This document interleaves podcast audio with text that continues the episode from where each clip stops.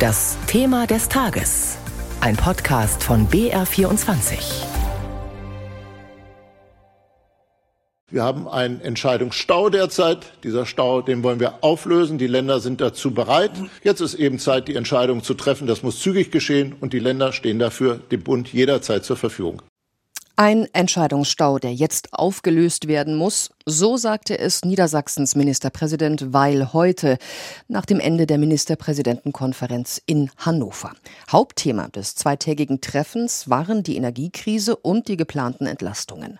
Bund und Länder haben da in einigen Fragen recht unterschiedliche Vorstellungen. Vor allem beim Thema Gaspreisdeckel hatten einige Länderchefs die Bundesregierung ja heftig kritisiert. Denn wie genau er funktionieren soll und wann er kommt, ist immer noch offen. Bundeswirtschaftsminister Habeck und Bundesfinanzminister Lindner sollten die Wogen womöglich etwas glätten durch ihren Besuch bei der MPK heute Vormittag. Ob das gelungen ist? Torben Hildebrand berichtet aus Hannover. Soll ich anfangen oder fangen Sie an? Wer hat schon Kaffee? Manuela Schwesig fängt an. Die Ministerpräsidentin aus Mecklenburg-Vorpommern stellt sich schon morgens vor die vielen Kameras, um in wenigen Sätzen klarzumachen, was aus Sicht der Länder passieren muss. Der Preisdeckel kann nicht so kommen, wie es die Kommission vorsieht. Die Bürgerinnen und vor allem unsere Wirtschaft brauchen jetzt klare Antworten. Der Gaspreisdeckel, das Thema der Ministerpräsidentenkonferenz. Das Problem an den Plänen des Bundes, die Verbraucher sollen im Dezember eine Einmalhilfe bekommen. Gedeckelte Gaspreise sollen aber erst im März greifen. Nicht nachvollziehbar, sagt auch der nordrhein-westfälische Ministerpräsident Hendrik Wüst. Die Länderchefs wollen Hilfen ohne Unterbrechung. Krise braucht Klarheit in der Kommunikation und in der Sache. Entlastung im Dezember, Belastung im Januar, Februar, Entlastung im März. Das kann nicht gut gehen. Die Länder erhöhen also den Druck auf den Bund. Manuela Schwesig und andere Regierungschefs fordern, dass Verbraucher bereits im Januar und Februar niedrigere Abschläge zahlen. Dann kann man aber jetzt schon als Bundesregierung mit den Energieversorgern verabreden, dass die Energieversorger die hohen Vorauszahlungen und Abschläge zurücknehmen, denn es ist ja klar, dass der Preisdeckel kommen wird. Zu Gast in Hannover sind auch Robert Habeck und Christian Lindner.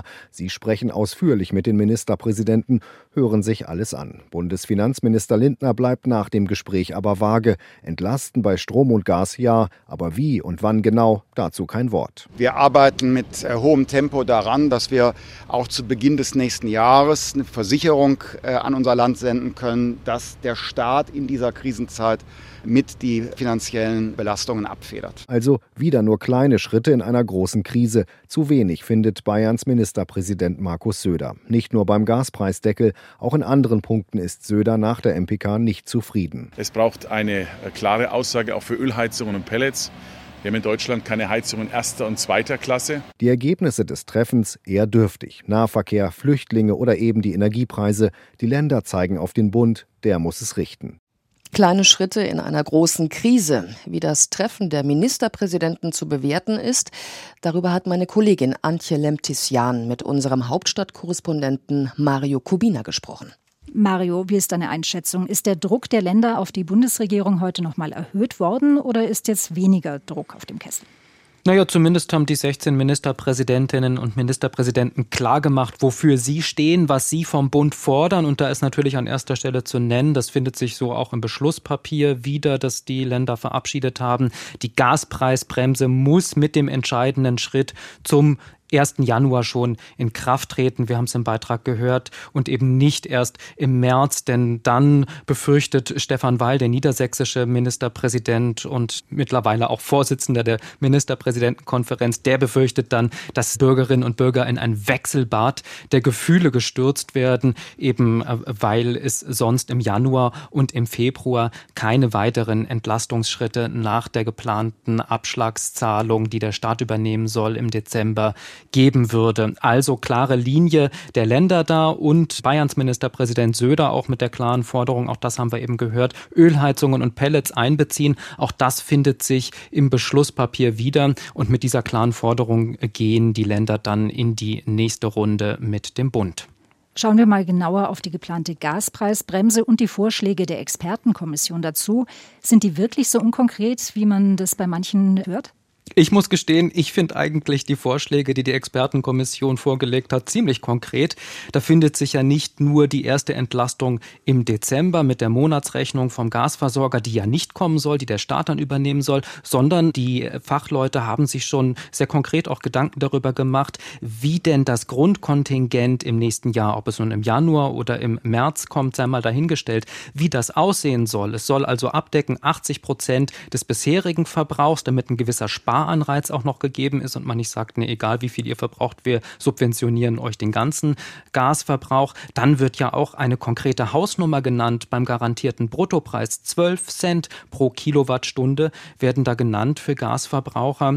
Und der Stichtag, zu dem das Ganze berechnet werden soll, die Bezugsgröße, das soll die Abschlagszahlung vom vergangenen September sein, die sich ja wiederum auf den Gasverbrauch der vorangegangenen Monate bezieht. Also ich finde das eigentlich alles ziemlich konkret auch für die Fernwärme gibt es entsprechende Überlegungen. Die Frage ist halt jetzt, wie weit das noch finalisiert werden kann. Da muss man einfach die nächsten Wochen noch abwarten. Aber klar ist ja schon, die jetzigen Pläne auf Bundesebene sehen vor, dass mit Dezember ein erster Entlastungsschritt kommt. Mario, würdest du sagen, gibt es Punkte, wo du jetzt sagen würdest, das ist ein handfestes Ergebnis der Länderberatungen? Zwei Tage saßen ja zusammen.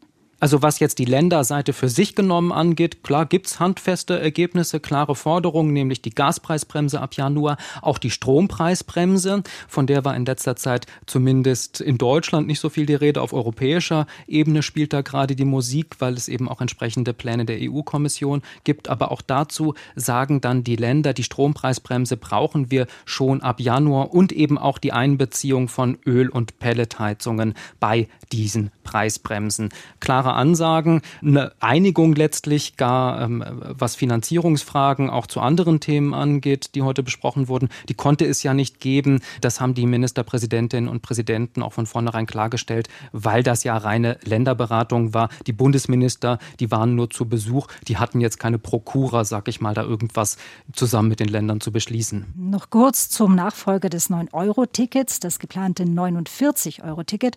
Ist man da heute ein Stück näher gerückt?